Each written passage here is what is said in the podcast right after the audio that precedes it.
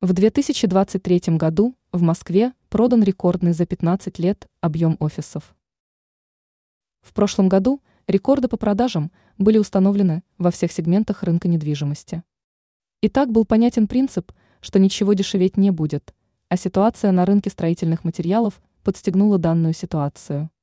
В результате те компании, которые по какому-то поводу откладывали приобретение офисов на неопределенный срок, вышли на рынок и начали все активно скупать.